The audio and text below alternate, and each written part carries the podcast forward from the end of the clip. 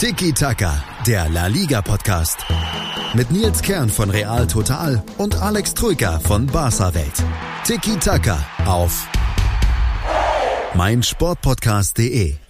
Uh, letzte Aufnahme hat man in Super nach einer langen Nacht. Jetzt diese Aufnahme bin ich ein bisschen müde. Alex, die Oscars wurden verliehen heute Nacht, aber ich glaube, dir ist mehr danach über diesen filmreifen Sonntagabend zu reden in La Liga. Es ist jetzt schon der 23. Spieltag hinter uns. Hallo, hier ist Tiki Taka, der La Liga Podcast bei meinsportpodcast.de und Alex, du hast bestimmt wieder auch eine kleine Nachtschicht eingelegt nach diesem ja, geilen Kick zwischen Betis und Barca wenn auch mit schlechtem Ausgang aus meiner Sicht. Ja, war tatsächlich filmreif, schön zusammengefasst, schöner Einstieg. Hallo in die Runde.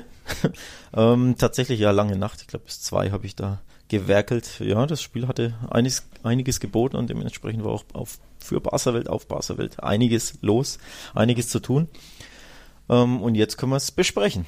Hm gibt eh einiges. Es war ein stürmisches Wochenende, nicht nur weil Sabine, beziehungsweise in England heißt sie, glaube ich, Chiara durch Europa will, sondern auch, weil in La Liga wie immer viel los war und das nicht nur, weil immer noch Getafe sich irgendwie auf dem dritten Tabellenplatz hält. Sie haben sogar Valencia jetzt mit 3-0 geschlagen, sind in der Rückrunde die beste Mannschaft.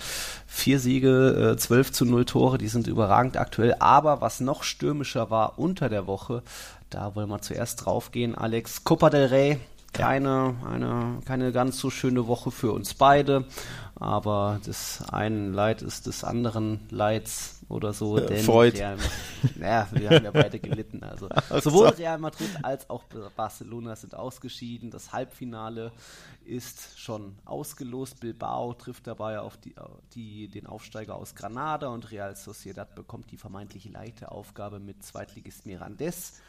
Aber, Alex, du weißt, der Mirandes hat schon drei Erstligisten aus der Copa geworfen. Wer war das nochmal alles? Celta, Sevilla und jetzt dann Villarreal. Ja, ja. Ähm, grandiose Leistung. Ähm, du, du, sprichst es an. Des einen Leid ist des anderen Freud. Die Freude des neutralen Fußballfans ähm, ist diese neue Copa, die reformierte Copa mit nur einem Spiel und da siehst du die vermeintlichen Underdogs oder die Mittelklasse-Clubs, die kleineren Clubs in einem Spiel können sie die Großen ärgern, die Großen sogar rausschmeißen. Ähm, das ist wirklich eine schöne Sache für den neutralen Fußballfan und natürlich auch für den Pokal, denn der wird natürlich ausgewertet dadurch. Ne? Ja. Und jo, das war jetzt eine turbulente Woche.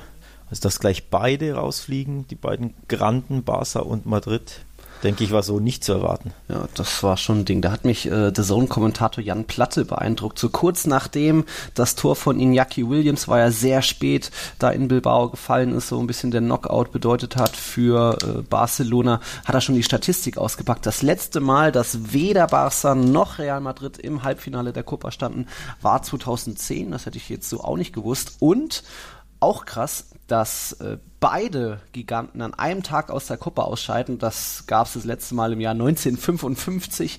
Also das ist schon sehr selten, dass man so, so fast wie ein kleiner Blutmond, den man da mal sieht, dass Real und Barca an einem Tag ausscheiden. Ähm, bei Barca natürlich ein bisschen unglücklicher. Die haben eigentlich ein ziemlich gutes Spiel abgelegt, aber Top-Chancen ausgelassen und dann irgendwie in Jackie Williams großartig in der Schlussphase. Hat mich auch ein bisschen erinnert an den allerersten Ligaspieltag in dieser Saison. Da war ja auch Barca zu Gast in Bilbao. Aris Aduris da mit diesem Fall, Seitfallzieher auch in der Schlussphase da für einen ja, Schock, eine Überraschung gesorgt. Ähm, man weiß natürlich, dass es schwer ist, im San Mames zu gewinnen, aber eigentlich hätte Barca das doch gewinnen müssen und auch diese Steilvorlage der Königlichen nach dem Ausscheiden zuvor ausnutzen müssen, oder? Ja, ich fand, sie haben gut gespielt, das muss man schon sagen. Und das war auch der Tenor nach dem Spiel im Lager der Blaugrana, dass sie gut gespielt haben, dass sie die bessere Mannschaft waren, dass sie das Weiterkommen verdient gehabt hätten und dass das Tor natürlich auch irgendwo unglücklich fiel, denn ich weiß jetzt gar nicht, ob sie es übrigens äh, Iñaki Williams zugesprochen haben oder doch oh. Busquets Eigentor. Ich bin mir nicht sicher. Ich dachte mhm. auch Williams, mhm. aber irgendwo hatte ich auch gelesen, es könnte sogar ein Eigentor gewesen sein. Sei es drum, der XG war interessant 0,13. Also eigentlich schießt in diesem Spiel Athletik kein Tor. Ähm, selbst wenn es Williams war, gehen wir einfach mal davon ja. aus, weil ich mir jetzt nicht sicher bin. Er stand mit dem Rücken zum Tor, er wurde komplett gedeckt. Wie soll da eigentlich ein Tor passieren? Also mhm. es ist wirklich er hat es natürlich auch klasse gemacht, wenn er es denn war. Aber eigentlich hatte ja Barca im kompletten Spiel alles im Griff. Athletic Club hatte keine Torchancen, wie der XG schon sagt. Und Barca hat zwei Riesentorchancen. Eine durch Griezmann und eine durch Messi. Ja, mhm. beide fahrlässig liegen lassen im Nachhinein, hat sich bitter gerecht, aber normalerweise, vor allem Messi muss ja sein machen. Also wenn du Messi die Chance 25 Mal gibst, macht das eigentlich 24 Mal. Ne? ähm, ja. Dementsprechend ja tatsächlich höchst unglücklich, aber ja, wie gesagt, für den neutralen Fußballfan eine tolle Sache, dass wir jetzt hm. äh, vier so ähm, vier so Teams im Halbfinale haben. So ist es. Da ähm, haben vielleicht manche einer Fan musste danach nochmal überlegen, gibt es jetzt schon die Rückspiele? Denn die Rückspiele gibt es jetzt erst im Halbfinale, deswegen ist es eher unwahrscheinlich, dass Zweitligisten Mirandes da weiterkommt. Wahrscheinlich sieht man da das baskische äh, Derby im Endspiel, also im Sinne von Bilbao gegen Real Sociedad, die sind jetzt auch schon am Wochenende aufeinander getroffen, reden wir gleich drüber.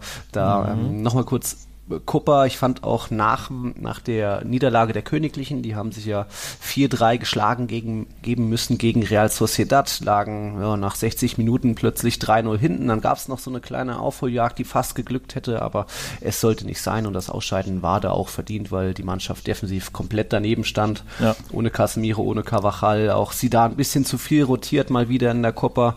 Deswegen bleibt er ohne Copa del Rey. Weder als Spieler noch als Trainer konnte er diesen, den spanischen Königspokal holen.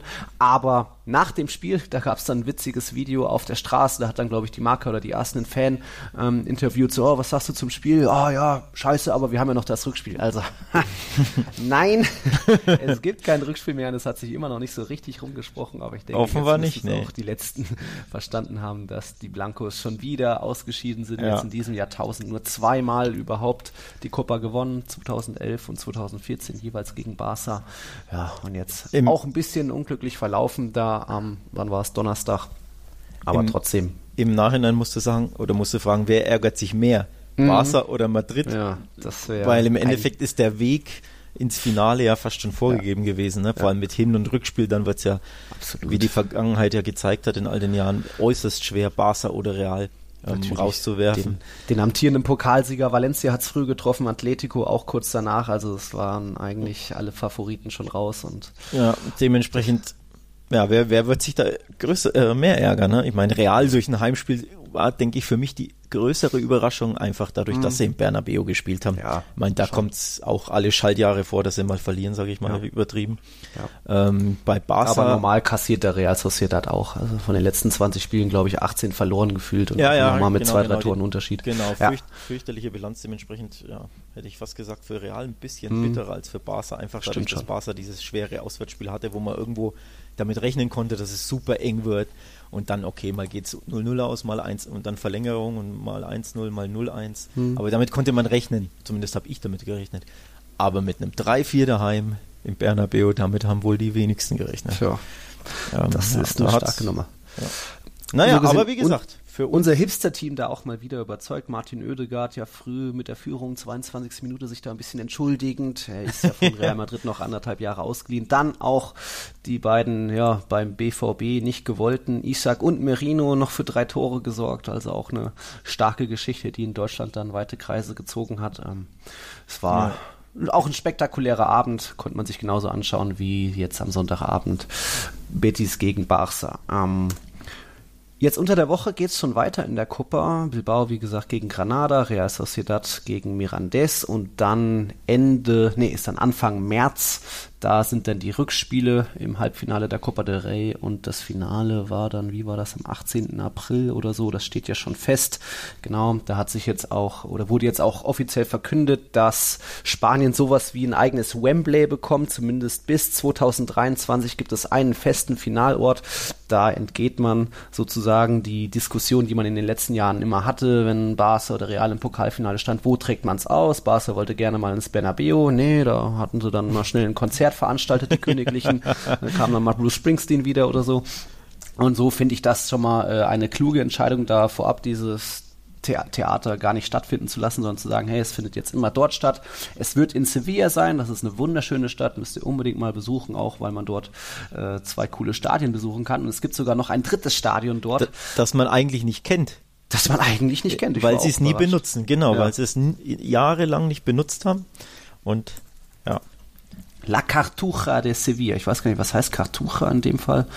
Äh, hat nichts mit Porzellan oder so zu tun, egal.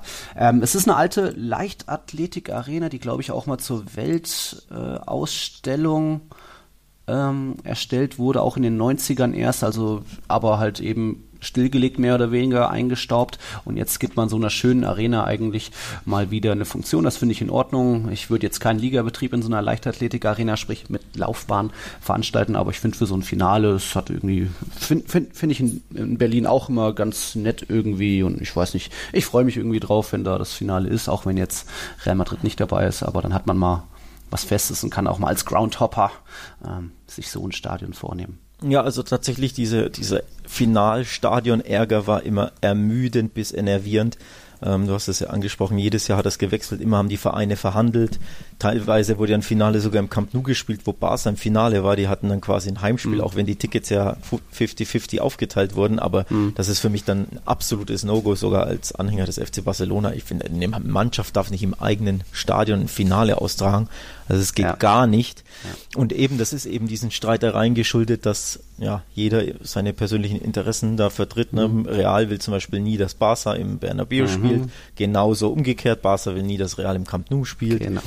Dann wird dann immer geschachert ums, im Wander wurde es mal ausgetragen, im, in Valencia war es, glaube ich, ne? In, ja, in Sevilla, genau. im, im Villamarin war es zuletzt. Im, mhm. Und das ist schon okay, dass es jetzt ein festes Stadion ist. Der einzige kleine Werbung, Wermutstropfen ist, wie du schon angesprochen hast, diese blöde Tatanbahn außenrum. Mhm. Ja, man kennt es aus Nürnberg, man mhm. kennt es aus dem Berliner Olympiastadion. Das ist schon heutzutage sehr unsexy da. Ja, so eine, so eine Laufbahn außenrum zu haben. Ja, aber deswegen sage ich, für so einen Ligabetrieb, 40 Heimspiele die Saison, äh, muss das nicht unbedingt sein oder 30, aber so ein Finale, das kann man schon mal vertreten. Dafür passen auch einige rein, 57.000.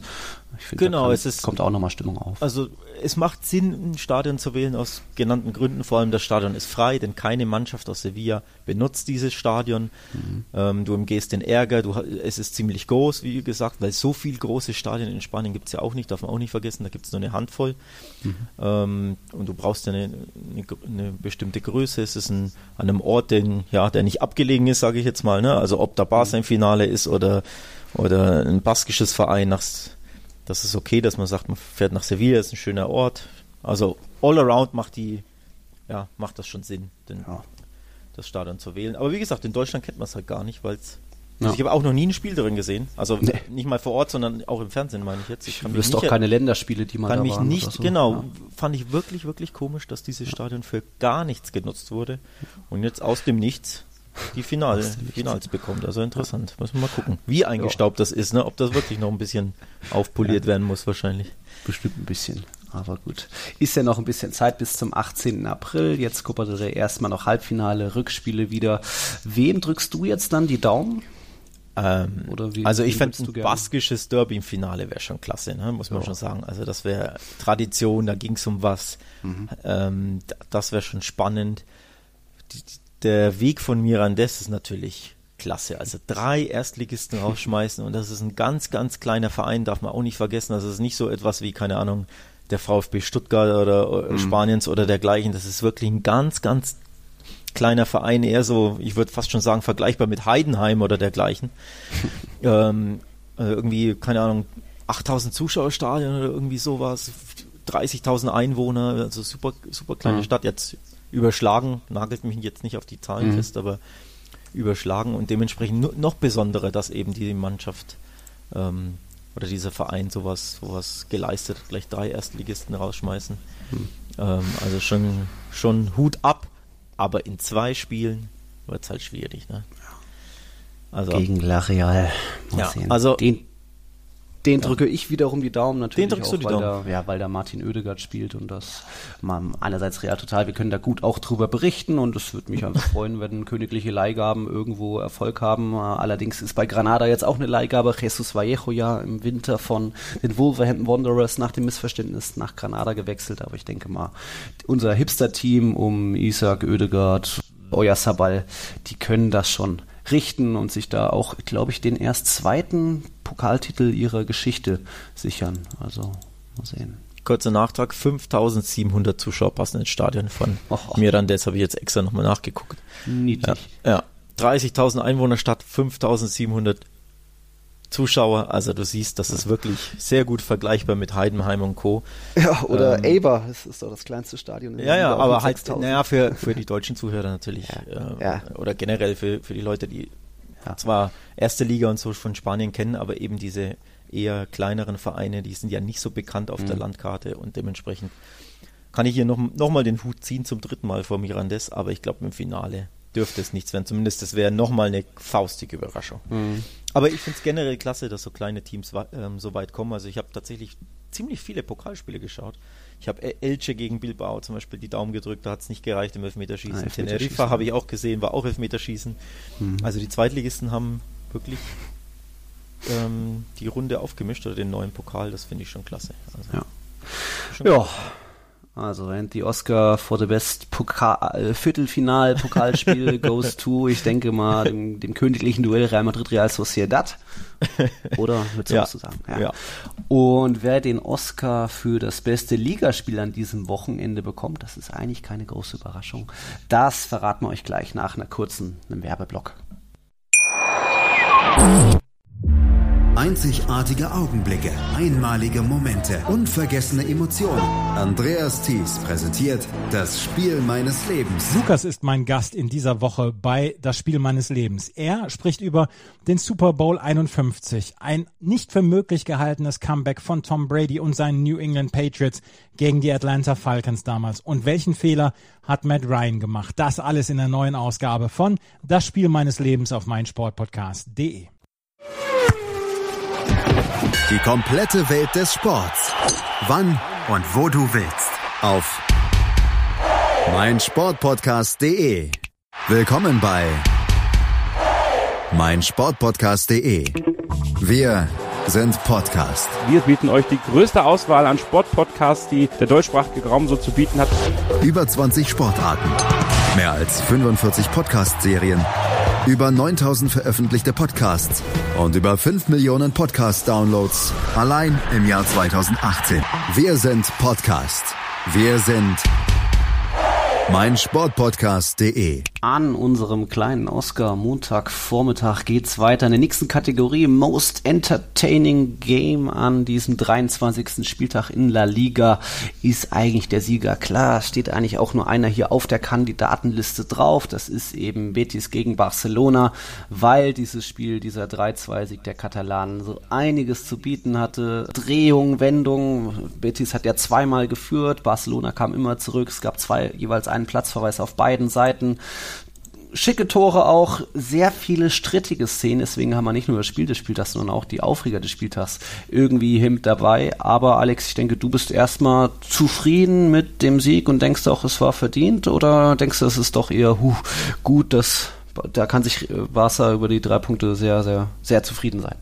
Ja, beides. Also ich war tatsächlich mit dem Auftritt sehr zufrieden, mit dem Ergebnis natürlich auch. Ähm, ich denke auch die Art und Weise ist super, super wichtig. Passend dazu Überschrift der Mundo Deportivo heute por Charakter, also auf Deutsch übersetzt sowas wie Charaktertest, wenn man so möchte. Also die Mannschaft hat Charakter gezeigt, mhm. denn sie lag zweimal zurück, auch super früh nach, ich glaube fünf Minuten, ne, der Elfmeter, mhm. der Handelfmeter. Ähm, dann dann direkt zurückzuschlagen, zwei Minuten später durch der Jong ist ja schon mal klasse, denn und auch später lagen sie ja nochmal zurück, kam wieder ähm, wieder zum Ausgleich und haben das Spiel dann gedreht. Also das ist ja somit das Wichtigste, der wichtigste Takeaway, ja. wenn man so will. Nicht nur der Sieg an sich, denn auswärts, ne, Barca hat geschwächelt mhm. oder schwächelt ja auch weiterhin. Die Misere ist absolut durchwachsen, äh, die Bilanz, pardon, auswärts ist absolut durchwachsen. Sprich, der Sieg hat aus mehreren Gründen wirklich, wirklich ja, dem Verein gut getan und der Mannschaft, oder aber eben hauptsächlich meiner Meinung nach aufgrund der Art und Weise, wie er zusammenkam. Ein bisschen glücklich, bisschen mhm scrappy, wie man auf Englisch sagt. Ne? Also sie mussten kämpfen, sie mussten beißen. Nach Standardsituationen ist ja auch nicht typisch für Barca. Ne? Da, da zwei ja. Standardsituationen zu, äh, zu, zu versenken, ist ja eher fast schon Madrid-like. Aber solche Siege können eine Mannschaft wirklich, wirklich gut tun und sie beflügeln. Und das war für mich auch sehr wichtig. Hm. Du hast auch gesagt, äh, auswärts schwaches Barca, die haben tatsächlich schon von zwölf Auswärtsspielen siebenmal Punkte gelassen, vier sogar verloren. Jetzt der fünfte Sieg auswärts da ein, ja, ein großes Zeichen gesetzt und das, obwohl eben das Spiel doch ein bisschen auf Messerschneide war, auch der Schiedsrichter sehr im Fokus. Also es gab strittige Szenen auf beiden Seiten. Da muss man dann auch den äh, möglichen Bartra-Elfmeter gegen Messi in der Schlussphase erwähnen, als er da Messi, ja, was war das, umgerissen gehalten. Ja, alles, alles hat fast, fast schon alles gemacht. Festgehalten, geklammert, unfassbar. Also dass es ja. da keinen Elfmeter gibt, ist ja, aber Schwer eben auch schon vorher dann sehen, dass Sergi Roberto nicht mit Gelb-Rot vom Platz geht, also da seinen Gegenspieler gleich zweimal in, innerhalb einer Grätsche irgendwie berührt hat, dann ja noch so mit dem rechten Bein so sich wie eine Schlange um ihn rumgewunden hat, obwohl er schon mit Gelb vorverwarnt war. Puh, ähm, Longleys bei Longleys Tor, das 3 zu 2, der Schlusstreffer, hat er seinen Gegenspieler noch so ein bisschen weggeschubst. Äh, Gegenspieler Rodriguez war das, glaube ich. Hm, da kann man auch drüber diskutieren und auch Busquets Grätsche, auch mit offener Sohle, war für mich auch sehr grenzwertig. Also so drei sehr strittige Szenen und dazu noch eine in meinen Augen absolut lächerlicher Platzverweis von Fekir. Ich wollte gerade sagen, drei, äh, mindestens, mindestens fast schon fünf da ähm, das, die oh. der, ja, der Feki ist ja doppelt, ne? Also, ja, die Feki ist doppelt, ja, natürlich. Ähm, weil er bekommt ja zwei gelbe und jede ja. davon ist für mich lächerlich. Ja. Also da bin ich, gehe ich hat voll d'accord. Busquets nicht berührt. Ich glaube, genau, er, er, hat fürs Foul gelb bekommen, fürs mhm. vermeintliche Foul mhm. und fürs Meckern danach. Wir hatten ja in der Bundesliga das gleiche am letzten Spieltag. Player ähm, von Gladbach gegen äh, Leipzig, ne? Fürs Foul gelb und dann fürs Meckern gelb direkt danach, innerhalb mhm. von zehn Sekunden quasi gelb-rot für mich absolut unsäglich sowas. Also ich kann sowas nicht leiden. Finde da wirklich, dass Schiedsrichter da echt ein bisschen ja, Fingerspitzengefühl mehr. Ja, das viel zitierte oder auch einfach ein Auge zudrücken müssen äh, ja, sollten. Vor allem, wie gesagt, das Foul ist ja schon mal nicht gelb, sprich nee. geldwürdig. Dafür gelb kriegen ist schon hart, dass du dann unzufrieden bist als Spieler, ist doch klar. Ja. Und dass ich ihm dann direkt danach die zweite gelbe gebe. Also zwei harsche ja. bis falsche gelbe Karten hintereinander und ja. so ein Spiel ändere, indem ich den ja, besten Spieler des Spiels vielleicht sogar mhm. bis zu dem Zeitpunkt Absolut. definitiv vom Betis auf ja. jeden Fall vom Platz nehme und die Hausherren so dezimiere, ist für mich boah, echt was. Also das ist wirklich Fekir hat ja auch nicht vor dem Schiri gestanden und ihm ins Gesicht irgendwas gesagt und genau, wild ja, gestikulieren. Ja. Er ist weggegangen, hat einmal den linken Arm hochgehoben ja. und wurde, das, auf den Kamerabildern sah es noch so aus, dass der Schiedsrichter ihn fast noch ein bisschen äh, provoziert hat oder ihm halt noch was hinten hinterhergerufen hat, so wie reiß dich zusammen, Alter. Und also Fingerspitzengefühl äh, ist das, da absolut das Thema. Man muss auch sagen, okay, wir wissen nicht, was er gesagt hat, ob er ihn, keine Ahnung, beleidigt hat oder ein Hijo de Puta oder irgendwas, was mhm. zwar in Spanisch geläufig ist, aber was man auch, Putain, ja, jede, Französisch. jeder Schiedsrichter nimmt das anders auf oder, oder geht damit mhm. anders um. Wir wissen zum Beispiel Matteo Lachos, ne, der mag da keine Widerrede jeglicher Art, also ich glaube, dem darfst du ja gar nichts sagen. Ja. Ähm, ich habe gelesen, dass er ihn schwach, schwach, genannt haben soll, also du bist schwach oder das mhm. ist schwach oder irgendwie, das ist mhm. billig, irgend sowas auf, auf, ja, keine Ahnung, ob es mhm. Französisch war oder irgendwas ja, da hat Matteo Lachos neulich ja auch dem Belay rot gegeben dafür, ne? Du, du, ähm, für, für eine ähnliche Aussage. Also offenbar sind da die mhm. Schiedsrichter, weiß ich nicht, ob sie angehalten sind, da mhm. äh, die Spieler zu sanktionieren oder ob sie einfach dünnhäutig sind. Aber in Verbindung mit dieser ersten gelben ist das für mich ja eine Fehlentscheidung, würde ich so sogar ja. so weit gehen, das ja. zu sagen, weil geht gar nicht, finde ich. Also. Ja in der Summe mit diesen eben ja. vier, fünf zweifelhaften Szenen gegen Betis war das definitiv zu viel und das hat ja. dann auch ähm, Betis für eine eigentlich sehr gute Leistung bestraft. Die haben ja anfangs auch Barca ordentlich unter Druck gesetzt. Ähm, Barca natürlich direkt mit der Re Reaktion gekommen, aber trotzdem, wenn das Spiel 2-2, 3-3 ausgeht, dann kann man da auch ja, beide Seiten eigentlich zufrieden sein. man muss auch sagen, ähm, um jetzt ein bisschen den Schiri in Schutz zu nehmen, es war auch unfassbar schwer zu leiten, das Spiel. Also es war so unfassbar hitzig, ich sag's immer wieder. Hm. Solche Spiele unter Flutlicht in Spanien, das sind absolute Leckerbissen für den neutralen Zuschauer in, in Sachen Entertainment, ne? weil es da so viel gibt, so viele, ja, hm. Spannende Szenen, Tore, strittige Sachen, Elfmeterpfiffe, gelb-rote Karten etc. Und dieses Spiel hatte eben alles drin, aber war auch unfassbar schwer zu leiten ja. muss ich schon auch sagen. Also da waren einige Fouls dabei, wo du dir auch denkst, boah, schwer, schwer zu erkennen auch. Mhm. Dann natürlich wenn du dann immer gelb gibst, eskaliert das Spiel ja noch mehr. Mhm. Denke, er wollte quasi auch nicht, weil man muss ja auch sagen, das Einsteigen von Sergio Roberto war zum Beispiel gelb. Meiner Meinung nach gleich mhm. am Anfang äh, Sergio Busquets, das war zehnte Minute oder so, hätte auch schon direkt gelb geben sehen mhm. müssen, finde ich, hat das auch nicht bekommen. Auch wahrscheinlich, weil sich der Schiedsrichter dachte, naja, wenn ich jetzt gleich gelb ähm, zücke, dann eskaliert das Spiel noch mehr. Tja. Aber ja, ja, ist es noch ist mehr es eskaliert. Ist es ja trotzdem quasi, wenn man so möchte. Mhm. Denn die Fouls waren ja dann schon teilweise ja. sehr hart. Ne? Also auch an Messi, dieses erste Foul nach fünf Minuten, hat er ja gar nicht ge geahndet und im mhm. direkten Gegenzug gab es den Handelfmeter, ne? weil der Ball, weil das Spiel nicht unterbrochen war und dann, also muss man auch so sagen, hat er quasi direkt vor dem 1 auch schon einen Fehler gemacht. Ja. Als Messi umgehauen wurde von hinten von Guido Rodri Rodriguez, glaube ich. Ja, also da der Schiedsrichter José María Sánchez Martínez, ja. bisschen überfordert, eigentlich erfahrener ja. Mann, aber. Hm. Ja, war wie gesagt auch schwer zu leiten, viele super schwere Szenen, auch, auch schwer zu sehen natürlich, aber ja, insgesamt natürlich ein bisschen. Ja. Sich nicht mit Ruhe bekleckert, der Gute. Absolut spannend auch bei dem Spiel oder eine interessante Statistik. Lionel Messi hat ja alle drei Tore vorbereitet, ist damit jetzt nicht nur der Top-Torjäger in La Liga mit acht, was waren es, 14 Treffern vor Benzemas 13, sondern jetzt auch wieder hat Rodrigos neun Assists überholt, steht jetzt selbst bei elf Assists und führt auch dieses Ranking an. Insgesamt dann auch 25 Punkte, das ist natürlich auch der absolute Spitzenplatz in La Liga ähm, vor Benzemas 19.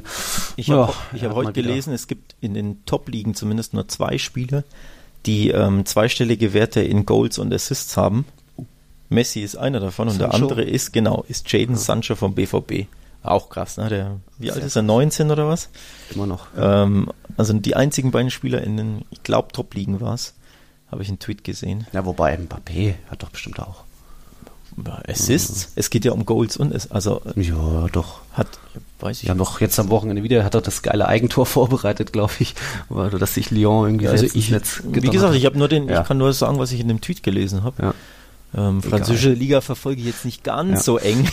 Du kannst da fehlt ja noch, mir etwas die Zeit für leider. Ich gucke das mal schnell nach. Du kannst ja nochmal äh, uns updaten, was es beim Thema Stürmersuche gibt. Ob Barca die von dieser Ausnahmeregel Gebrauch nimmt und eben ja äh, da noch einen Stürmer holt. Während ich gerade herausgefunden habe, Mbappé 15 Tore, aber nur 6 Vorlagen Aha. in Ligue 1. In Ligue 1. Mhm. Ja, okay. Stürmersuche ist tatsächlich ein super spannendes Thema. Ähm, man muss, weiß nicht, ich denke mal, die meisten werden es mitbekommen haben, aber ich erkläre es trotzdem der Vollständigkeit halber. Es gibt eine Sonderregel im spanischen Fußball vom Verband, wenn ein Spieler ähm, lange ausfällt, fünf Monate oder mehr, darf eine Mannschaft einen Spieler nachverpflichten, auch außerhalb des, der Transferfenster. Ähm, das wäre bei Dembele oder das wird der Fall sein, beziehungsweise wäre auch der Fall. Ich glaube, wenn er weniger ausfällt, da ist nämlich die Frage, rechnen Sie die vorherige ja, Ausfallzeit genau. dazu oder nicht? Also selbst wenn er jetzt ja. quasi nur zwei Monate ausfallen wird, mhm. ähm, ist er ja bis jetzt schon zweieinhalb Monate ausgefallen, das wären ja dann auch schon wieder viereinhalb. Ja. Sprich, da haust du dann noch zwei Wochen drauf, dann wäre es eh geschafft. Aber wenn er sowieso fünf Monate ausfällt, was höchstwahrscheinlich der Fall ist, denn er wird morgen operiert, und ja, die Ausfallzeit ist monatelang nach so einer Operation, heißt es mhm. im Vorfeld. Also sprich, höchstwahrscheinlich dürfen sie einen nachverpflichten. Und da ist es so, du kannst Spieler aus der ersten Liga nachverpflichten, aus der zweiten oder ähm, arbeitslose Spieler, also Spieler mhm. ohne Verein. Musst dich aber ganz normal natürlich mit einem abgebenden Verein einigen. Mhm. Oder aber, und auch da wieder spanische Sonderregel, du ziehst ja. einfach eine Ausstiegsklausel. Genau. Das gibt es ja in jedem Vertrag eines jeden Spielers in genau, La Liga. In La Liga, ähm, die Regularien sind das so, oder das Arbeitsrecht in Spanien ist so, dass jeder, mhm. jeder Vertrag eine Ausstiegsklausel beinhält. Das ist richtig bitter für die kleinen Vereine. Wir hatten das Thema zwei, dreimal. El Nesiri von Leganés wurde im Winter von Sevilla aus dem Vertrag rausgekauft. Leganés konnte da nichts dagegen machen. Sevilla hat 20 Millionen auf den Tisch gelegt. Zack, war Leganés bester Spieler weg. Und das mhm. gleiche könnte jetzt Barca eben auch machen ähm, aufgrund dieser Sonderklausel. Also die, was sie de facto aktuell machen, die studieren jetzt die Klauseln in La Liga, schauen sich an, welcher Spieler ist halbwegs günstig, denn Barca hat nicht sonderlich viel Geld. Auch mhm. deswegen haben sie im Winter die ganzen ja. ähm, Spieler abgegeben für günstig, ne? Carles Perez, ähm, ja. etc. etc. Vage verliehen, ähm, Ruiz verliehen aus ba vom Barca B mit Kaufoption. Sie haben mhm. einfach wenig Geld, sie wollen Geld sparen und irgendwie ein paar Dollar beiseite schaffen, um eben jetzt vielleicht im Winter jetzt noch ähm, ja, im Nachhinein jemanden zu holen. Und hm. da wird zum Beispiel genannt der Kollege von ähm, Betis. Oh, Moron. Äh, genau, Moron oder? wurde genannt. Mhm. Seine Ausstiegsklausel kenne ich jetzt tatsächlich gar nicht oder ob man sich da einigt, das muss man mhm. natürlich mal gucken. Ne? Mhm. Ähm, natürlich darf man verhandeln, muss man auch dazu sagen. Also ganz normal wie ein zweites Transferfenster, das Barca da bekommen hat.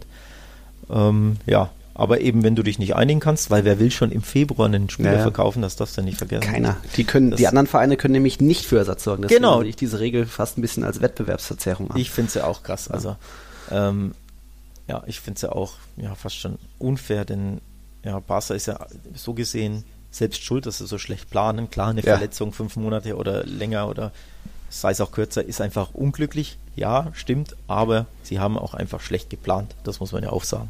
Sehr und, schlecht. Und wie gesagt, wenn du jetzt, keine Ahnung, wen auch immer, ähm, verpflichtest, Angrell von Getafe ist beispielsweise mhm. auch auf der, auf der Kandidatenliste, weil der nur 9, eine 9 Millionen AK hat. So, Boah. wenn du den jetzt wegschnappst, fehlt Getafe im Kampf um die Champions League halt eine ihrer Top-Stürmer, denn der hat neun Tore, glaube ich, schon geschossen. Also mhm. Also das ist einer der, der, der Top-Angreifer, der spanischen Top-Angreifer in, in La Liga und für Retafe ein, ein super wichtiger Spieler.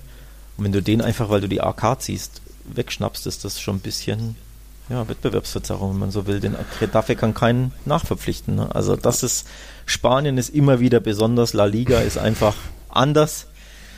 Ja, ist hm. für, für mich ist das absolut ähm, wäre unverdient, wenn Barca davon die, äh, von dieser Regel Gebrauch nimmt, denn sie, sie wissen, dass Dembele ein sehr verletzungsanfälliger Akteur ist. Sie hätten schon im Sommer viel breiter planen können, aber auch da sind sie wahrscheinlich an ihre Gehaltsgrenze gestoßen durch Griezmann und Co. Mhm. Ähm, Jungs wie jetzt noch ein Peres und ein Alenya im Winter abzugeben, kommt noch dazu, dann auch noch den, den Ruiz irgendwie nach Prager, auch wenn der nur Reservestürmer war in der zweiten Mannschaft. Das, warum macht man dann sowas? Und wenn man sich jetzt dann selbst in so eine Notlage bringt, das zeigt einfach für mich, dass da bei Barca ziemlich viel ähm, ja, sportlich in der sportlichen Planung fehlläuft, denn wie gesagt, Dembele ist ein sehr anfälliger Mann und selbst wenn Dembele jetzt nach da wäre, dann hätte es ja, ja auch nur drei Stammspieler gegeben und dann der junge Ansu Fati als Ersatz. Das ist ja auch nicht wirklich irgendwie ähm, eine, eine, eine breit aufgestellte Mannschaft. Dazu kommt, sie waren ja im Winter auch bei wem dran? Bei Rodrigo Moreno von Valencia waren sie zu geizig, bei Cedric Bancambu, das war, haben sie peinlich dann im Flugzeug abgesagt. Also sie hatten schon die Möglichkeiten, sie wussten, dass sie nachlegen müssen und jetzt auf einmal, oh, nächste Verletzung, na gut, dann nehmen wir halt von unserer, von unserem Sonderrecht Gebrauch und können einfach einen kleineren Verein von ihrem ja, meistens dann natürlich Starstürmer ähm, be berauben, weil natürlich werden sie keinen Stürmer holen, der erst ein, zwei Tore gemacht hat, sondern dann eher so ein Chimia Wieler, der jetzt natürlich verletzt ist, oder eben so ein, ja, was weiß ich, notfalls Roger Marti von Levante, der mit zehn Toren auch, der auf Platz vier in La Liga steht. Also das ist schon ziemlich ärgerlich. Mal gucken, wie das da noch läuft. Ja, also ich finde das, wie gesagt, die Ausstiegsklauseln sind ja schon Wettbewerbsverzerrung, weil das gibt es halt in, in keiner anderen Liga dass du, dass jeder Spieler eine AK haben muss und die, die Großen, die mit dem Geldkoffern kommen dahin, legen den Geldkoffer auf den Tisch und kriegen, schnappen sich den Spieler, wie gesagt, bestes Beispiel vor Monaten, ich habe es erwähnt, El Nesiri. Also nicht nur Barca und Real profitieren da als die reichsten Vereine und die Großkopferten, sondern tatsächlich ja. auch die, ja, 1B oder 2A Vereine schnappen eben den kleinen Vereinen mhm. da die besten Spieler immer wieder weg. Das ist eine Nahrungskette, aber das wird eben durch diese bescheuerten Aufstiegsklauseln halt gefördert dass da dieses Ungleichgewicht herrscht. Und ja, das ist einfach doof. Aber gut. Ich hätte ich hätte noch äh, eine kleine. Dieses Thema hat mich ein bisschen aufgeregt, so dass es da diese Sonderregel gibt. Das gab es zwar schon mal in La Liga, da wurde, ich glaube, Real Sociedad hat mal vor zwei Jahren einen Torhüter noch nachgeholt, was ich wiederum absolut nachvollziehbar finde, weil ein Torhüter kannst du nun mal schlecht ersetzen und dann mhm. kann man dann noch mal gucken, ob nicht irgendwo einen guten zweiten ähm, Reservekeeper bei Sevilla oder so sitzt. So, so positionsabhängig würde ich diese Regel vielleicht auch machen. Aber ich habe dann mal ein bisschen geguckt, ähm, wenn wir jetzt wieder bei den Oscars sind und sowas so der der, chaotischste Club in den letzten zwölf Monaten war. Da habe ich mal überlegt, was so alles war. Wir haben, wenn ich jetzt mal aufliste, diese illegalen Verhandlungen mit Griezmann nachweislich, wo er Atletico gegen geklagt hat, wo dann Barca mehr zahlen musste und ich glaube, das Verfahren läuft sogar noch. Ähm, Im Sommer gab es diese in der Führungsetage Mestre zurückgetreten, Segura vorher entlassen, irgendwie da schon ziemlich viel Unruhe und ähm, ja, unschöne Abschiede. Dann Legenden wie Puyol und Xavi trauen sich fast gar nicht zu, zurückzukehren oder zu sagen zumindest, ah, muss noch nicht sein, da ist noch zu viel im Unrein, dass sie Angebote ablehnen. Ähm, man sieht ständig im Camp Nou noch politische Banner, obwohl das von La Liga verboten ist. Wir haben den verschobenen Klassiko wegen äh, mangelnder Sicherheitsbedenken ähm, oder so. Der FC Barcelona wurde verklagt von einem ehemaligen Spieler, Neymar. Der FC Barcelona wurde verklagt von einem aktiven Spieler, Arturo Vidal was war noch? Victor Valdes wurde, glaube ich, nach drei Monaten wieder entlassen. Der war U19-Coach. Genau, Barca, genau. Barca B sogar. Nee. Die was, U19 oder Barca B? Egal. Das ist, war auch ziemlich chaotisch. Dann einen, einen Trainer als Tabellenführer zu entlassen, hat auch so ein Geschmäckle. Natürlich hat nicht mehr wirklich harmoniert in der Mannschaft, aber trotzdem Barca war Tabellenführer, als Ernesto Valverde gehen musste. Jetzt ist plötzlich so ein Enfant terrible wie Arturo Vidal zurück. Ich hatte erwähnt, Bakambu im Flugzeug abgesagt, dann gab es dieses Chaos oder diesen öffentlichen Streit. Abidal sagt in der Sport was, schießt gegen die Mannschaft, Messi schießt zurück öffentlich via Instagram. Jetzt gibt es aktuell Stress mit den Boca Juniors wegen einem Juniorenspieler Santiago Ramos, den man wohl irgendwie aktuell mehr oder weniger gratis holen kann gegen das äh, Einverständnis des Vereins. Da gibt es einen Streit. Und dann auch noch Samuel Umtiti jetzt bei der Copa del Rey zu spät nachgereist, weil er noch vor Gericht stand. Er hat wohl irgendwie 183.000 Euro Breno-mäßig Sachbeschädigung be begangen, wenn noch nicht in seinem eigenen Haus, sondern woanders. Also, pff, das ist eine lange Liste und deswegen glaube ich, Alex, kannst du zustimmen, soll, wenn soll ich dir jetzt ab, soll ich Chaos Club an Barca geht? Soll ich die Liste abarbeiten? Also, weil das war natürlich U19-Coach. Um Titi ähm, hat selbst von Erpressung gesprochen, also dass das äh, weiß ich nicht, ob es so passiert ist oder ob es gar nicht passiert ist oder ob ihm da, ob es äh, ja übertrieben wird, aber das war tatsächlich, oder es wird davon gesprochen, dass es einfach nur, ja, dass der, dass derjenige, der das Haus vermietet hat, da einen Fußballer erpressen will oder mhm. keine Ahnung, wie viel Geld rausschlagen will. Äh, ja, viele andere Sachen hast du genannt. Ich glaube, das würde jetzt tatsächlich auch zu weit mhm. führen, äh, auf all die Sachen einzugehen. All around natürlich unterm Strich es ist schon sehr chaotisch, ja. Also es ist schon sehr turbulent, auch wenn nicht alles immer so heiß gegessen wird, wie es gekocht wird. Also beispielsweise die, ähm, die Abidal-Äußerung. Ähm, ich habe das Interview gesehen. Ich glaube, er hat das gar nicht so gemeint, wie er es gesagt hat. Ich meinte, ich glaube, er meint es eher im Sinne von, es wird nicht so hart trainiert. Hm. Also sprich, eher ein kleiner ja, Schuss vor dem Bug gegen Valverde, aber er hat so äh, ausgesprochen, dass es klang, die Spieler haben nicht genug gemacht. Also quasi, es mhm. klang wie ein Vorwurf an die Spieler. Ich glaube nicht, dass er so sagen wurde, wenn, wollte, wenn man sich das Interview eben auf Spanisch anhört. Hört. Also es nicht nur liest, weil geschrieben ist es klar, aber so, wenn man es wirklich anhört. Also sprich, auch da glaube ich, ist es nicht ganz so schlimm, aber natürlich, ja, der Backlash in den Medien war natürlich umso krasser, dadurch, dass Messi dann natürlich ja. direkt auf Instagram, Instagram ja. so ein Ding raushaut. Auch das, glaube ich, ist nicht so dramatisch, tragisch, all around, also von der Thematik her, aber natürlich in den Medien wird es natürlich dann hochgekocht und äh, trägt halt dazu bei, ne, weil es ein weiteres Scharmützel ist, klar.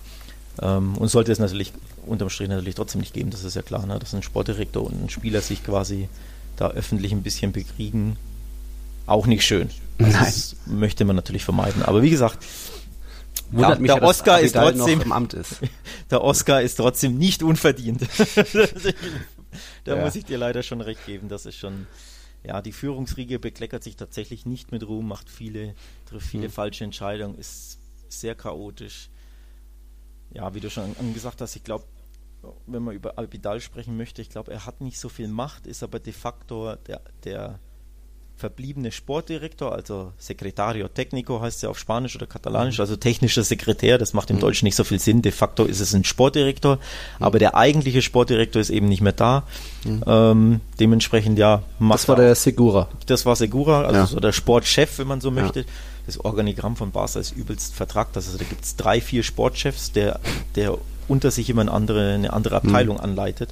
Also es gibt den Sportchef für Jugendfußball, es gibt den Sportchef für den ganzen Verein und es gibt mhm. den Sportchef für die für die Profis und das ja, war eben Segura und unter ihm war eben Abidal und Abidal hat nochmal einen Mann neben sich, Planes. Mhm. Also du siehst super komplex mhm. und eben Segura ist weg und dementsprechend ist Abidal jetzt der Sportdirektor, aber kein sonderlich, weder ein mhm. erfahrener noch, ja, vielleicht nicht der geeignete Mann, um wirklich Sportchef zu sein, denn er ist ja erst, ich glaube, zwei Jahre im Amt, ne?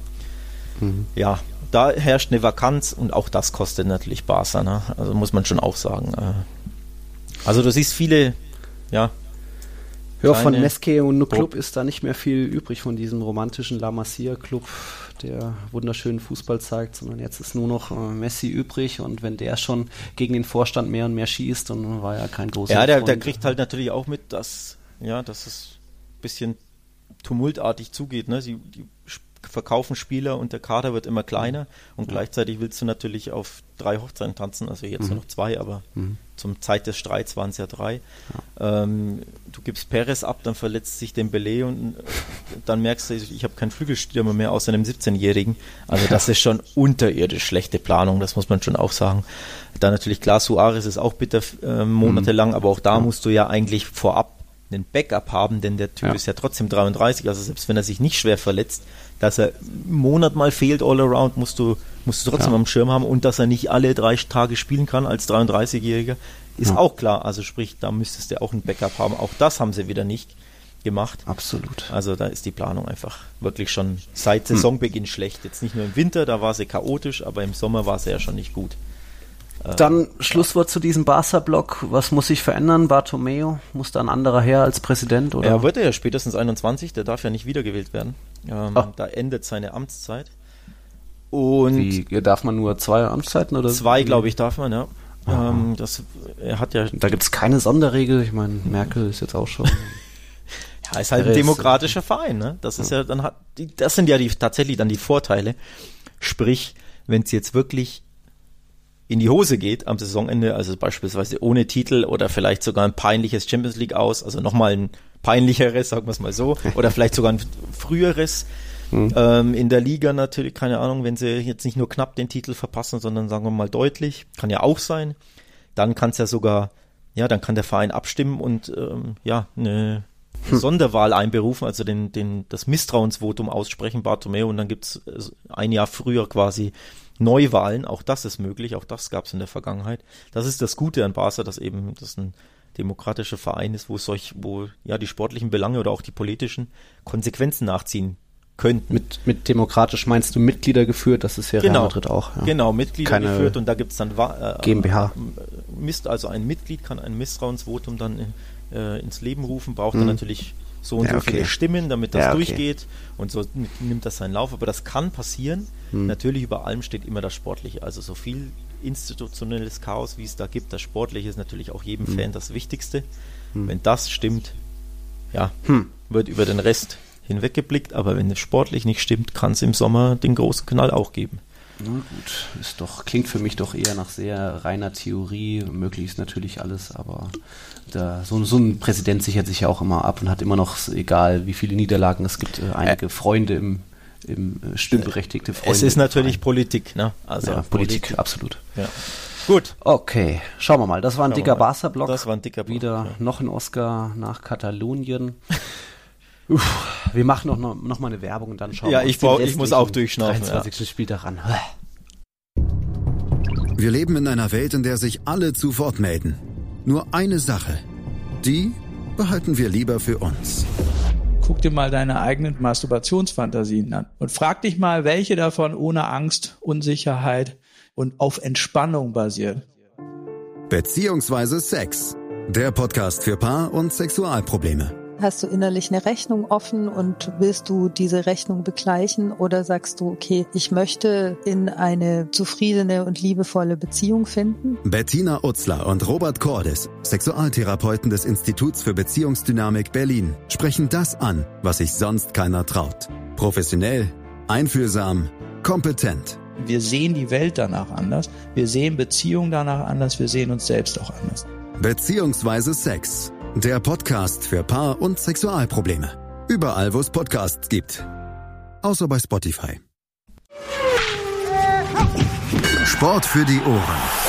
In deinem Podcatcher und auf meinsportpodcast.de. Die komplette Welt des Sports. Wann und wo du willst. Challenger Corner. Der Tennis-Podcast mit Florian Herr und Andreas Thies.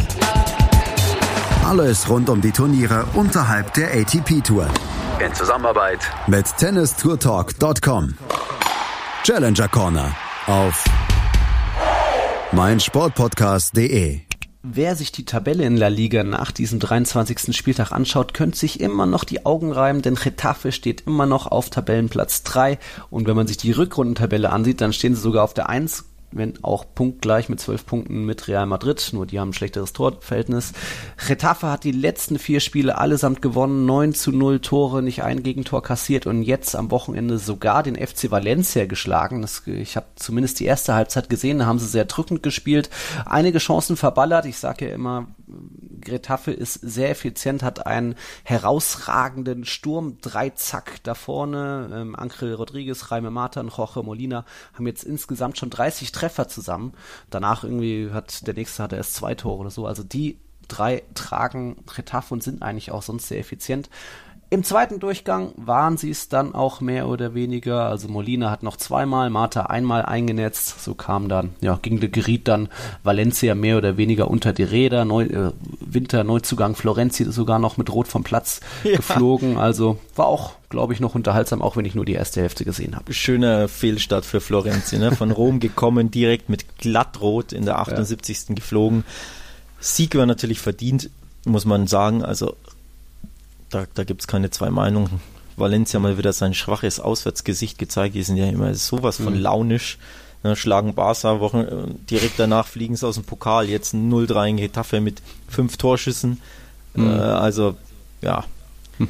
Aber wir wollen ja über Retafe hauptsächlich sprechen, denn ja. auch da muss man wieder den Hut ziehen. Sie hatten sogar mehr Ballbesitz als der Gegner. Das kommt nicht so häufig vor. Stimmt, 350 Prozent. 22 Torschüsse, also das war all around ähm, ja, ein überzeugender Heimsieg und ja. die sind richtig, richtig stark in Form. Du hast es angesprochen.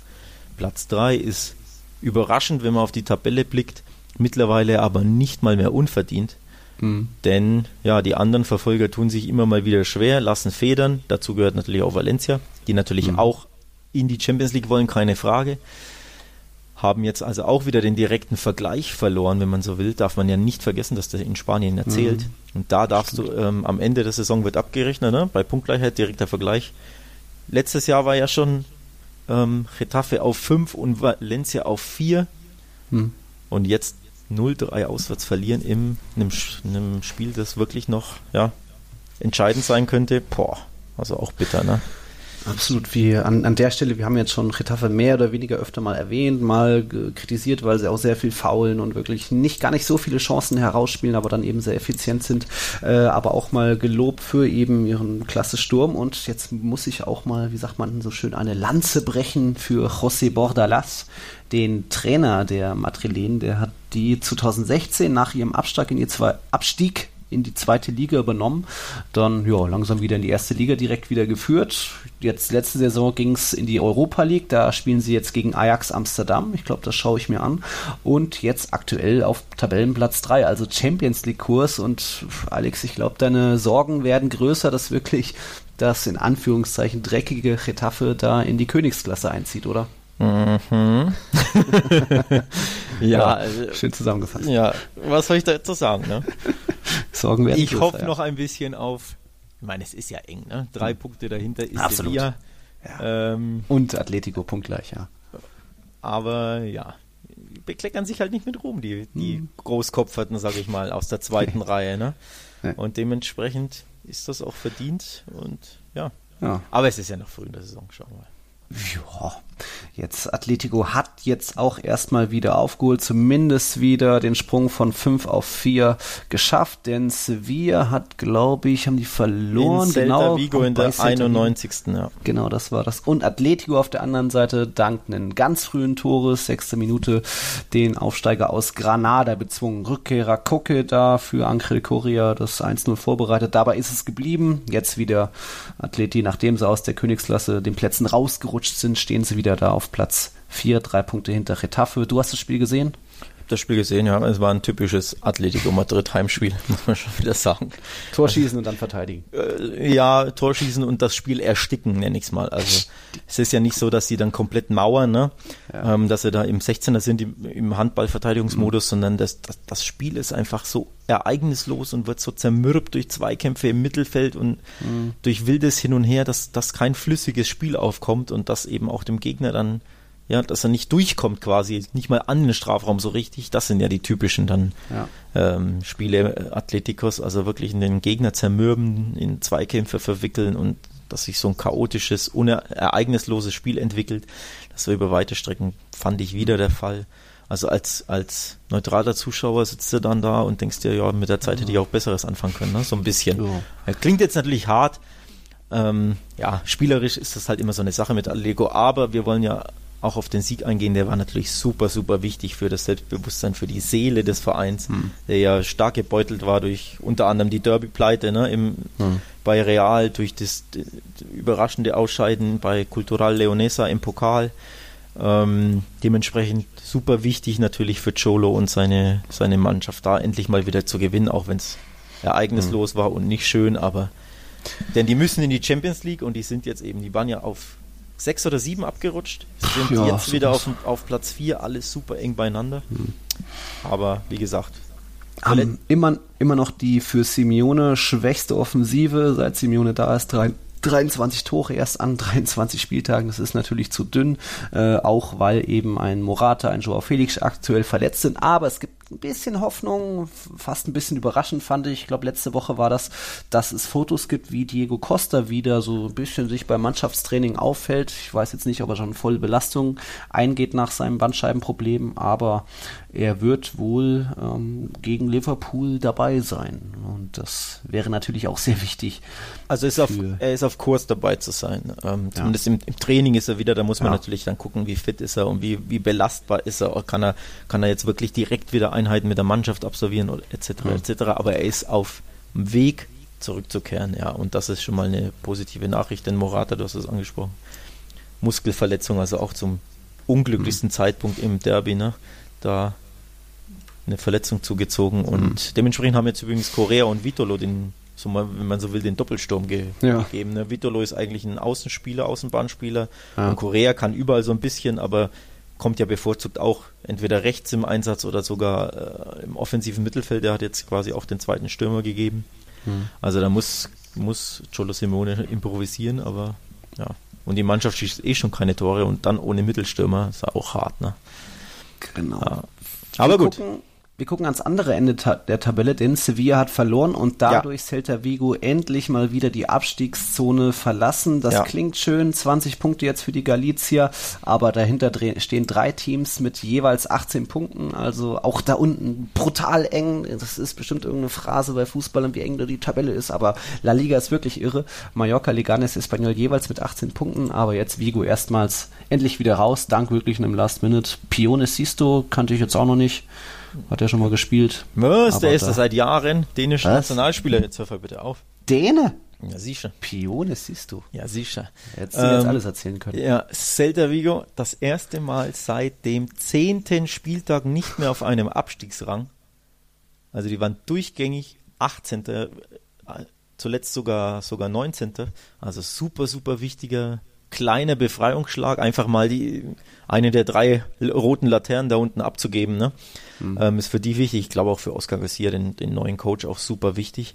Ähm, denn sie haben nach, warte mal, eins, zwei, drei, vier, fünf, sechs, sieben, acht, nach acht Spielen endlich mal wieder gewonnen. Also acht Ligaspiele ohne Sieg ist Boah. natürlich richtig, richtig bitter. Mhm. Ähm, und wie gesagt, Oscar Garcia hat in Villarreal gewonnen 3-1 und danach eben nicht mehr.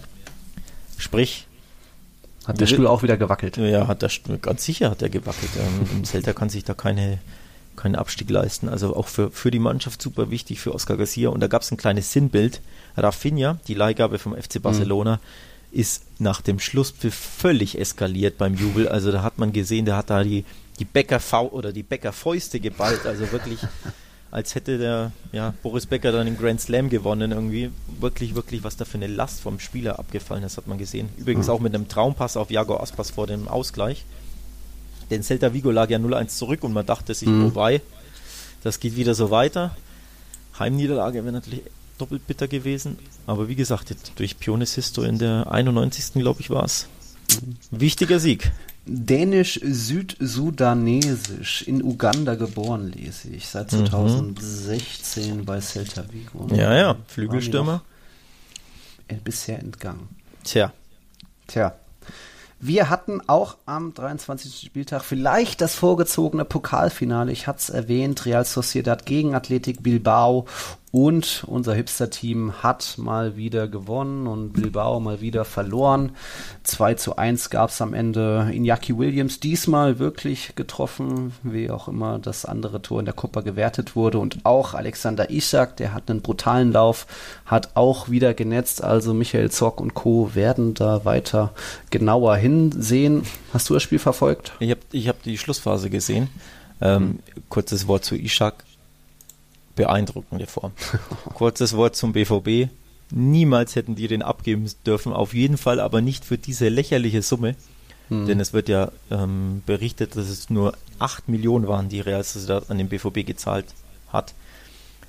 Eins der Schnäppchen der Saison, würde ich mal behaupten. Also der Kollege ist in richtig, richtig starker Form. In der Liga hat er jetzt 1, 2, 3, 4, 5 Tore in den letzten sieben Spielen geschossen. In der Copa Wett del Wettbewerbsübergreifend sind es in den letzten zwölf Spielen, hat er zehn, in Boah. zehn dieser zwölf Spiele eingenetzt. Krass. Das ist brutal und teilweise auch mal mit einem Doppelpakt, wie ja, gegen genau. Real Madrid, gegen Osasuna. Genau. Also Top-Torjäger in der Copa. Ist jetzt auch der Stürmer Nummer eins. Hm. hm. Ist jetzt natürlich gesetzt aufgrund seiner Form. William José war ja von einem, stand von einem Abgang im Winter, der war ja eigentlich immer so ein bisschen der Stammstürmer. Also Ishak war ja mehr so der, der Backup. Hm. Ähm, aber William José wurde da ja, mit, mit den Spurs zum Beispiel in Verbindung gebracht, kam dann nicht zustande der Wechsel, hat seinen Stammplatz verloren und mhm. Ishak bombt. Also beein nee, beeindruckend. Ähm, der ist ja auch erst 20, ne? 1,90 ja, groß, schlaksig, aber hat eine gute Ballbehandlung. Trifft jetzt auch vor der Kiste. Ähm, gut, ein bisschen, manchmal fällt ihm auch der Ball ein bisschen vom, ja. vor die Füße, aber zum Beispiel das, ich glaube, das zweite Tor in Bernabeu war ja klasse, ne? dieser Abschluss in den Winkel, ja, das war ja genau. abgezockt genau. hoch 10. Ja. Also nochmal, der BVB wird sich da in den Allerwertesten beißen, den für ist eine dermaßen lächerliche Summe im, im heutigen Fußballgeschäft, ne, für nur 8 Millionen abzugeben. Viel zu früh, viel zu wenig Einsatzchancen vom Favre bekommen. Mhm. Sie haben zwar, glaube ich, eine Rückkaufoption in Höhe von 30 Millionen, die dann aber fast schon wieder zu hoch ist. Ne? Also mhm. äh, verkauf ihn mhm. halt für, keine Ahnung, 15 und hol ihn für 25 zurück. So ein bisschen. Ne? Ja. Oder verleihen nur, aber für 8 Millionen verscherbeln, völlig unnötig. Und jetzt zerbombt er La Liga da. Boah, das war schon 14 Treffer in 28 Partien, das ist schon eine ja. ordentliche Quote für in, in, in der Mannschaft, wo ja auch ein Euer Sabal eigentlich der Top-Torjäger ist, wo es ja auch noch mit William José eigentlich den gesetzteren Stürmer gab, zumindest zu Saisonbeginn. Der durfte jetzt auch von Beginn an spielen. Isaac wurde dann eingewechselt und hat eben da noch die Wende herbeigeführt oder zumindest das 2-1 in der Schlussphase erzielt. Läuft bei ihm. Mhm. Läuft auch, na, wer fehlt jetzt noch? Bei den Königlichen natürlich. Oh. Tabellenführung, naja, nicht ausgebaut, aber wieder ein Steinchen draufgelegt Richtung 34. Meisterschaft und das auch wie Barcelona nach einem Rückstand. Also hat mir gar nicht gefallen, da die ersten 20, 30 Minuten im Pamplona. Sie da mich auch ein bisschen überrascht mit der Startelf, dass man da eben nicht einen Spielberuhiger wie Groß aufstellt, der gegen das Pressing der Hausherren einfach mal ganz ruhig ja, den, den, den Ball hin und her schiebt, sodass die Mannschaft auch einfach wieder in die ins seichte Fahrwasser kommt. Was war noch? Mendy hatte keine wirklichen Unterstützung auf der Außenbahn. Äh, Bale direkt nach dreimal nicht im Kader, direkt Startelf, so ein Kaltstart. Man hat ihm angesehen, dass es sowohl an der Fitness gemangelt hat, ja. kurz vor seiner Auswechslung, als auch an, an der Spritzigkeit, Schon ein wie bisschen, er da die Bälle ne? nicht so richtig hinterherkam. Also es ist nicht mehr der Bale, den man kennt. Dafür ist es noch der Casemiro, den man kennt. Riesenspiel von ihm, auch Luka Modric stark und es war vor allem auch der Isco, den man früher auch mal kannte, der jetzt auch langsam wieder unter Sidan in alte Form findet. Tolle Schnittstellenpässe gezeigt und dann eben auch das 1-1 gemacht. Ramos mit dem 2-1 und am Ende stand dann ein verdienter, vielleicht ein bisschen zu hoch ausgefallener 4-1-Sieg. Ja, liest, sie, liest sich tatsächlich sehr, sehr hoch, hoch und locker. Ähm, wenn man die erste Halbzeit gesehen hat, ähm, ja, entsprach das überhaupt nicht dem, dem Spiel, denn da hat Osasuna wirklich das richtig gut gemacht und Madrid tatsächlich auch schlecht, also sehr schläfrig begonnen und Osasuna sehr bissig. Ähm, so konnte man das natürlich auch erwarten, denn Osasuna ist, ist daheim stark und ist ein super ja. laufstarker Gegner, bissiger Gegner, unbequemer Gegner. Dementsprechend konnte man das schon so erwarten. Aber dass Real Madrid dann hinten raus das so locker dreht oder ja, dann hinten raus locker ein, zwei, drei, vier Tore schießt, das war schon für mich zumindest mhm. überraschend. Und auch in der Höhe, ja, too much, ne? Ein bisschen. Ja. Dritte, dritte Heimniederlage erst für Osasuna. Korrigiere mich, Barcelona hat dort 3-1 verloren oder war das Levante? 2-2, äh, glaube ich, ging es aus. 2-2, okay. Ich, ich verwechsel Osasuna und Levante. Warum denn? Nicht. Keine Ahnung, keine Ahnung. Nee, nee, 2-2 äh, ging es aus am, ich glaube, dritten ja. Spieler oder so. Da hat Barca ja. auch eine Führung aus der Hand gegeben, also anders als Real, ne? Die haben es jetzt gedreht. Ja, kurzes Wort zu, zu Isco. Hm. Gleich zwei Tore waren richtig schön gemacht. Das von Isco, dieser, dieser ja, Volley, Halbvolley, hm. was auch immer das war. Halbvolley. Klasse Schusstechnik. Noch besser nur das Tor von Jovic. Ah, also mit dem linken Fuß den da in den Winkel zu schweißen. Ja. Mit fantastischer Schusstechnik. Also das war wieder der Frankfurt Jovic, den wir da endlich mal gesehen haben, muss man Absolut. auch sagen. Ne? Mit vollem Selbstvertrauen, was ja. auch nicht selbstverständlich ist bei, bei seinem ja, Pechtreten. Er hat ja auch schon dreimal Aluminium getroffen, zwei Abseitstore aberkannt knapp. Also es läuft nicht so rund bei ihm, aber wie er das Ding macht, das ist genau der war Frankfurt Jovic. Bitte? War das das erste Saisontor jetzt von Jovic? Nee, nee, das ist ein zweites. Zweites, okay. Zweites schon, ja, schon mal. Ich glaube, das war auch gegen Osasuna oder Levante. Ja, wie die beiden. die Auf jeden Fall. äh, Osasuna, Luka Jovic hatte ja unter der Woche ein Interview, wo er auch gesagt hat, er guckt sich ab und zu mal noch die Videos, die Compilations von der Vorsaison an und fragt sich selbst, was, was ist los mit mir? Was, was stimmt da nicht? Aber das genau war der Jovic, den man kennt, weil ich glaube, was jetzt diesen ersten Kontakt, diesen Abschlusskontakt angeht, ist keiner, da lehne ich mich jetzt aus dem Fenster, so gut wie er. Lewandowski, Benzema haben alle ihre überragenden Stärken, aber wenn es wirklich darum geht, irgendwie der Ball ist so vielleicht einen Meter hoch und er macht trotzdem noch den Flugkopfball, bringt er in den Winkel und jetzt auch gestern wieder dieser Abschluss mit dem vermeintlich schwachen Abschluss da in den Winkel. Das, da ist er schon, Schwachfuß, ja. da ist er schon ganz vorne mit dabei und vielleicht hat er da wirklich so diese beste, ah, zumindest die beste Direktabnahme, die man so auf der Welt sehen kann. Na, Luis Suarez, stimmt, den gäbe es auch noch, den, den hätte es mir jetzt bestimmt vorgeworfen noch, aber. Meinst du, meinst du eigentlich, der Barca sucht der Mittelstürmer, meinst du, der ist available, der Kollege Jovic? Können wir den ausleihen für die Rückrunde? Oh, naja, da steht bestimmt was mit einer 4 vorne in, in, der Ausstiegsklausel. Wenn das sein muss, dann könnt ihr da schon. Ja, man kann sich ja, ja, man kann sich auch einigen, ne? Einigt sich auf eine Laie zum Beispiel, wenn ihr sagt, er soll Spielpraxis bekommen. Die hat, die hat er ja in der Spielpraxis, so. mangelt es ja nicht wirklich so. bei Real Madrid. Jetzt vielleicht mal der Knoten endlich geplatzt. Auf jeden Fall hat er das Selbstvertrauen jetzt zurück und jetzt sein zweites Saisontor. Ähm, aber das ist natürlich noch zu wenig für schon über 700 Minuten. Dazu noch zwei Vorlagen. Das geht schon noch besser. Mal gucken, das kann er dann und nächstes Wochenende besser machen, denn Real und Barca haben wir jetzt so gesehen spielfrei. In der Copa del Rey geht es jetzt Halbfinal-Hinspiele unter der Woche weiter und dann am Wochenende, wie war das? Barcelona empfängt den Tabellendritten, Ui. Getafe. Uiuiui. Ui, ui. Topspiel, Topspiel. Ja, Samstagnachmittag das Topspiel hat dagegen am Sonntagabend Real Madrid. Dort kommt Celta Vigo ins Bernabeu. Hm müsste auch reichen, aber das hatte ich ja auch bei Real Sociedad gesagt, als die ins Bernabeu kamen. Ja, nee, da, normalerweise sollte das tatsächlich reichen, ja. das Celta. Jetzt klar ein wichtiger Sieg gegen äh, Sevilla, aber ich denke, Barca hat das ja schwerere ja, Spiel vor, vor, der Brust mit das dem besten der besten Mannschaft der Rückrunde. Ja. Retafe, das wird richtig unangenehm. Umso wichtiger war natürlich der Heimsieg, ne?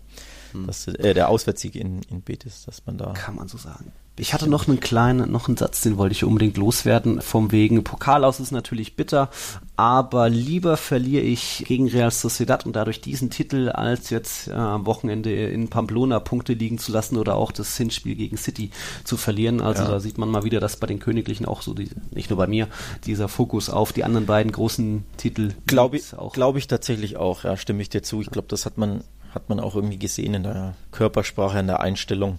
Ähm, ja, zu lasch gegen die Basken. Genau, zu lasch gegen die Basken, aber eben gegen Osasuna, der eben nach dem Rückstand zumindest nicht lasch, denn dann hat man auch am, mhm. am Torjubel von mhm. Ramos gesehen, der, der Titel ist, glaube ich, das, also der, der Ligatitel ist, glaube ich, das Ziel Nummer eins. Das ist auch normal, man darf das mhm. nicht vergessen, die Top-Teams in Spanien, die betrachten die Copa wirklich immer als, ja, ja, nerviges Beiwerk, Add-on, wie auch immer man es mhm. nennen will. Und natürlich hinten raus, wenn du dann weit gekommen bist, willst du es gewinnen, aber wenn du ja. Kräfte sparen kannst, glaube ich, ärgert dich das nicht ganz so sehr. Genau. Denn man muss schon sagen, Barca und Real hatten jetzt auch krasse Wochen. Also im mhm. Dreitagesrhythmus spielen ist kräftezehrend. Barca hat nur 14 Profispieler im Kader, das darf man nicht vergessen.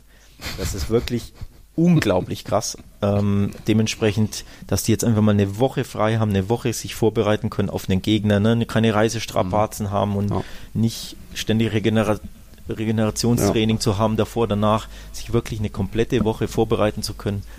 Ähm, das ist schon, glaube ich, wirklich wichtig. Und dementsprechend. Für Sätchen auch wichtig, mal hier, guck mal, ein paar neue äh, Einheiten, ein paar neue. Ja, beispielsweise, er muss, sie haben ja nur drei Angreifer vorne, ne? Fatih, mhm. Griezmann und Messi, die können ja nicht alle drei Tage spielen. Also der eine ist 17 und der andere ist 32. Wie soll denn das gehen? Dementsprechend, klar, bitter. Aber ich denke, ja, vielleicht mit Blick auf Champions League und Liga, vielleicht gar nicht ganz so schlimm. gar nicht ganz und natürlich so trifft das auch Real genauso zu. Ne? Mhm. Ja. So. so. Stürmisches Oscar-Wochenende. Ich hatte sogar noch Geburtstag, bin in die Heimat, oh. kann dazu äh, von einem schönen Geschenk berichten. Äh, meinem Vater geht's nach der OP gut, natürlich noch viele Schmerzen, aber der Krebs scheint tatsächlich besiegt. Jetzt nach schon einer einigen OP-Marathon, aber jetzt die letzte soll es wohl gebracht haben. Also da bin ich glücklich. Und ich sitze noch in einem anderen Geschenk gerade hier. Das siehst du nicht, Alex, aber ich trage ein neues Trikot. Du sitzt in einem Geschenk. Ich dachte mir schon, Gott, ja, was ist das denn jetzt? Ja, in meinem neuen, in meinem neuen Benz und mache den Podcast hier aus ja. Madrid. Nein, ich habe ein Trikot bekommen von meinem Schwager aus Huelva. Ich hatte ja mal gesagt, dass ich Aha. im Herbst oder so Huelva besucht hatte. Das ist ja Spaniens ältester Club, der mhm. Decano 1889 gegründet. Und das Trikot hat mir da schon ziemlich gut gefallen. So blau-weiße Streifen und dann noch so goldene Elemente. Oh, da hat mir meine Freundin so die Tüte hingehalten. Oh, da wurde ich, da wurde ich ein bisschen nervös. Aber natürlich ist das große Geschenk das von meinem Vater, dass ihm gut geht. Und so, äh, wenn ihr mal, also wenn es da liebe, liebe Zuhörer, exotische Fans gibt, schaut euch unbedingt mal, ver verfolgt ruhig gerne mehr. Recreativo Huelva, Drittligist, äh, letztes Jahr ein bisschen um den Aufstieg gekämpft, jetzt im Mittelfeld, aber cooler Club, irgendwie haben sie auch coole Adidas-Trikots. Kann man auch mal hinfahren, das Stadion in Meernähe, ohnehin da unten. von dort aus ist Columbus gestartet und das war's jetzt mit meinen Facts. So, stand, hast du jetzt quasi einen zweiten Lieblingsverein in Spanien so ein bisschen oh, gefunden? Hat mir schon sehr gut gefallen da, als ich ja. da im Stadion war, weil es auch so alles familiär ist, günstig, irgendwie Stimmung, ganz anders als in Bernabeu. Standen übrigens vor dem Aus, ne? Ja, als letzter Verein vor ein paar Jahren, ähm, mhm. vor der Insolvenz haben dann mhm. ähm, Aktienanteile verkauft und ich hätte um ein Haar welche gekauft, war aber zu spät dran. Denn Ach, da, war, Ja, da war ein Zeitfenster offen und ich habe das zu spät gesehen, aber ich kenne auf Twitter einige, die Aktien von Huelva sich gekauft haben, um eben den Verein zu unterstützen, damit er am Leben bleiben kann. Also ist der größte, oh, der älteste Verein, du hast das angesprochen, mhm. Spaniens. Immer wieder, ja, traurig sowas zu lesen, ne, wenn so Vereine vor der Auflösung stehen mhm. oder vor der Insolvenz. Richtig krass. Und genau, also dementsprechend ein ganz besonderer Verein, ähm, mhm. von dem ich beinahe Anteile hatte und ich habe mich in den Hintern gebissen danach, dass ich es nicht rechtzeitig gemacht habe, denn ist ja auch nicht. Das wäre ja witzig gewesen. Ja, du, hattest, du hast einen Trigger von denen und ich ja. hätte halt durch, durch Anteile unterstützt. Ne? Verrückt, verrückt. Ja. Mal gucken, ob man die nochmal. Dementsprechend habe ich auch so einen mini, mini, mini, mini, mini, mini ja. Softspot für die. Ja. Denn Traditionsvereine mag ich ja immer. Das, den drücke ich ja immer die Daumen. Zu Recht, zu Recht. Mal gucken, welche Traditionsvereine auch ins Copa-Finale einziehen. Wie gesagt, jetzt unter der Woche die Halbfinale, Real Sociedad gegen Mirandes und Bilbao Granada. Und da ist dann Anfang März sind dann die Rückspiele. Schauen wir mal, wie weit das geht. Wir hören uns dann wahrscheinlich wieder nächsten Montag wieder mhm. nach dem 24. Spieltag. Du noch ein Schlusswort? Hm, ich genieße jetzt die spielfreie Woche. Ja, stimmt, das ist auch mal ganz gut. Denn für, auch ich für muss dich mal als Barca-Weltchef und für ja, mich als Real Total. Tatsächlich ja. auch ich muss mal durchatmen. Das war jetzt mit den Copa-Spielen ja. und immer Auslosung und Verletzung und Dembele ja. hier und Stürmer und noch Transfers. Ja, ja. War schon sehr hektisch. Von daher gar nicht so unangenehm, mal etwas weniger Stress zu haben unter der Woche. Aber du weißt ja, es wird nie langweilig nee. bei den beiden Vereinen. Also liebe Zuhörer, es wird trotzdem noch viel zu lesen geben bei Barca Welt und bei Real Total. Schaut gerne vorbei, wir haben schon wieder einiges vorbereitet. Benzema jetzt der Rekordvorlagengeber bei den Königlichen, das habe ich gar nicht erwähnt. 132 Assists jetzt, einen mehr als Cristiano Ronaldo. In der Keine Historie mehr. oder was? In der Historie, ja. Oh, das wusste lässt ich nicht. Ja. Lässt sich natürlich schwer nachvollziehen, wie viele Vorlagen irgendwie ein Paco Gento in den 50ern gegeben hat, aber es ist jetzt halt mal so die, die offizielle Statistik. Ja. Krass, hätte ich auch nicht gewusst. Siehst du mal, was mhm. das für eine Legende ist, der Benzema, ne? Was war Gut das ab. wieder für eine volle Folge? Eine schöne Folge. 26. Episode schon.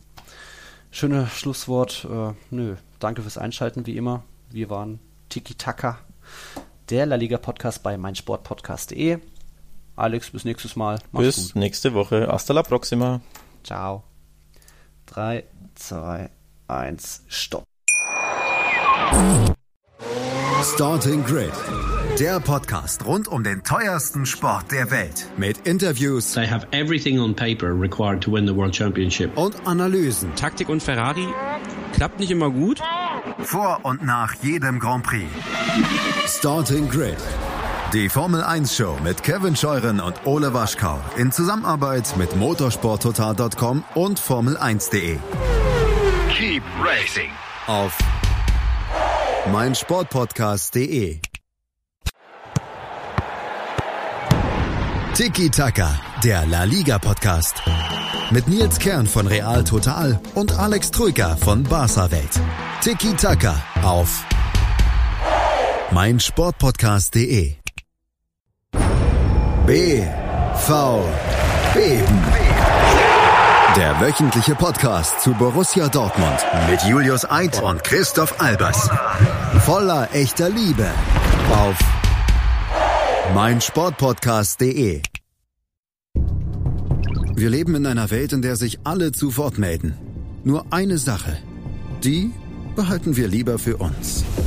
Guck dir mal deine eigenen Masturbationsfantasien an und frag dich mal, welche davon ohne Angst, Unsicherheit und auf Entspannung basiert. Beziehungsweise Sex. Der Podcast für Paar- und Sexualprobleme. Hast du innerlich eine Rechnung offen und willst du diese Rechnung begleichen oder sagst du, okay, ich möchte in eine zufriedene und liebevolle Beziehung finden? Bettina Utzler und Robert Cordes, Sexualtherapeuten des Instituts für Beziehungsdynamik Berlin, sprechen das an, was sich sonst keiner traut. Professionell, einfühlsam, kompetent. Wir sehen die Welt danach anders. Wir sehen Beziehungen danach anders. Wir sehen uns selbst auch anders. Beziehungsweise Sex. Der Podcast für Paar- und Sexualprobleme. Überall, wo es Podcasts gibt. Außer bei Spotify. Challenger Corner. Der Tennis-Podcast mit Florian Herr und Andreas Thies. Alles rund um die Turniere unterhalb der ATP-Tour. In Zusammenarbeit mit tennistourtalk.com. Challenger Corner auf meinsportpodcast.de